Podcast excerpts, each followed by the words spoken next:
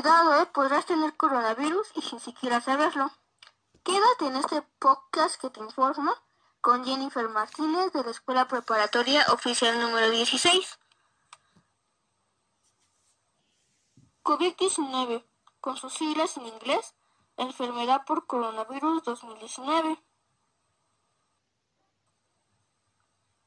Si te cuidas tú, nos cuidamos todos.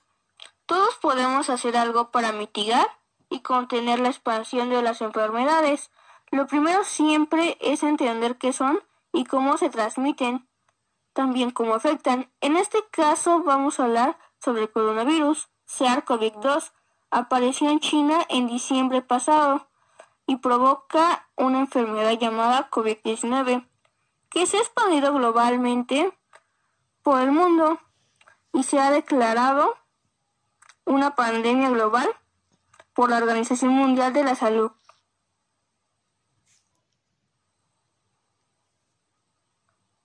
¿Cómo se transmite esta enfermedad? Bien, los coronavirus normalmente son de humanos a humanos, se transmiten de una persona que está infectada a otra que pues realmente no lo está. También es a través del aire, al toser, estornudar, al tocar o estrechar un objeto o superficie que también está contaminada. Ojo, si tienes las manos sucias, es importante lavártelas, porque si te tocas la cara, ojos o el cubrebocas, te lo puedes contaminar. También si vas en la calle y una persona pues te tose, pues es importante quitártelo porque hay una probabilidad de 99% que quedes infectado de este virus en pacientes con COVID-19. ¿Cuáles serían estas medidas que nos ayudarían a no esparcir este virus? Bien, serían mantener tu sana distancia de una persona, sería normalmente de 1.5 metros. También sería lavarte muy bien las manos, traer tu cubrebocas, el antibacterial para desinfectarte y una careta para tapar lo que son ojos y boca. Recuerden que esta enfermedad es por fluidos. También sería lavarte muy bien las manos. ¿Cuáles son los síntomas que una persona que ya está infectada de COVID-19 le pueden dar? Bien, normalmente sería lo que es fiebre, cansancio y tos seca dolores, congestión nasal, dolor de garganta y en algunos casos diarrea. Cuídate si estás en la calle. Problemas respiratorios. Esta es la más grave porque esta es la causable de muchas muertes.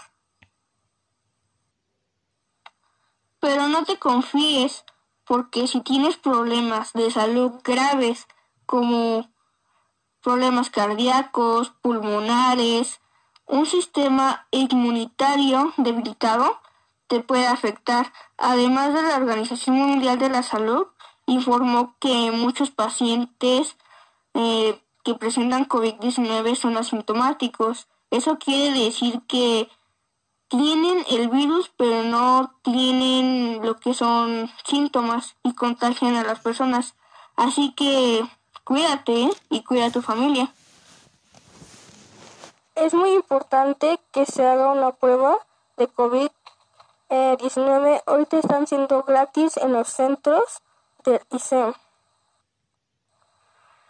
Si tu familia ya ha dado positivo, es importante que lo lleves al médico para que una persona que pues ya está preparada pues le dé lo que son medicamentos y atención médica.